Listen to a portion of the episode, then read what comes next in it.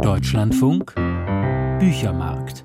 Fragile, fragil, fragil lautet der Titel eines Briefwechsels, der im Sommer des vergangenen Jahres zwischen Helmut Böttiger und Jurko Prochatzko aufgenommen wurde. Initiiert wurde er von Stefanie Stegmann, der Leiterin des Stuttgarter Literaturhauses. Jurko Prochatzko ist Germanist, Übersetzer und Psychoanalytiker. Er lebt in Lemberg. Helmut Böttiger ist Literaturwissenschaftler und Kritiker, vermutlich werden Sie ihn auch aus unserem Programm kennen.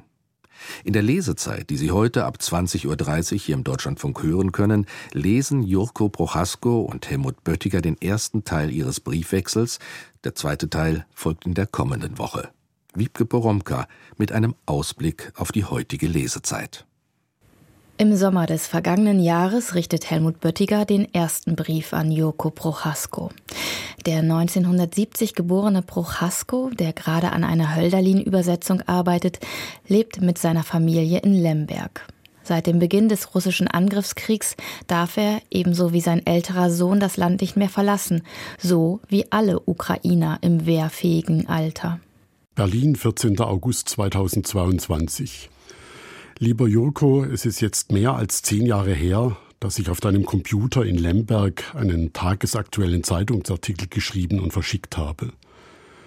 Die kyrillische Tastatur brachte mir sekündlich ins Bewusstsein, in welcher Zwischenzone ich mich dabei befand. Ein Land, das in verschiedenen Welten zugleich lebte und jenes tiefe Erlebnis vergegenwärtigte, das mir aus dem Tschernowitz des Jahres 1993 in Erinnerung geblieben war die Kultur des Habsburger Reichs im sowjetischen Raum. Was ich damals darauf völlig unvorbereitet als magisch empfunden hatte, erschien jetzt allerdings viel später an deinem Computer als zunehmend fragil. Die Frage nach dem Fragilen grundiert die Briefe, die in den kommenden Wochen zwischen Berlin und Lemberg gewechselt werden.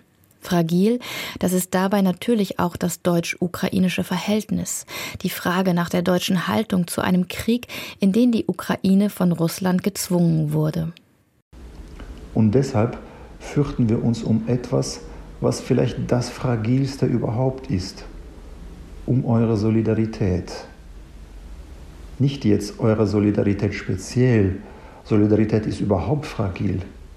Oder besser gesagt, um eine dauerhafte, ausdauernde und viel aushaltende Solidarität eurerseits, die nicht schon im ersten harten Winter rückgängig gemacht und der Gewöhnung und Bequemlichkeit geopfert wird. Aber halt, lieber Helmut, was geschieht jetzt bloß?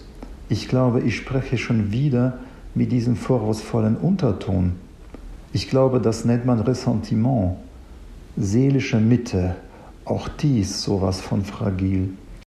Abwägend, hinterfragend, sich und das Gegenüber und mit einer Empathie versehen, die nicht auferlegt scheint, sondern selbstverständlich. Das ist der Gestus dieser Briefe.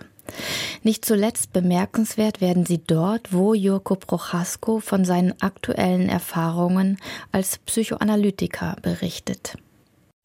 Der russische Einfall in die Ukraine hat die Möglichkeit der freien Einfälle bei meinen Patientinnen und Analysandinnen zunichte gemacht. Auch diese haben sich als äußerst fragil erwiesen. Ja, die ganze Unternehmung Psychoanalyse, alles psychotherapeutische Tun sind so unglaublich fragil. Nicht genug, dass sie versuchen, das, was Kriege und andere Übel an menschlichen Seelen anrichten, etwas zu lindern etwas vielleicht nur ansatzweise zu reparieren.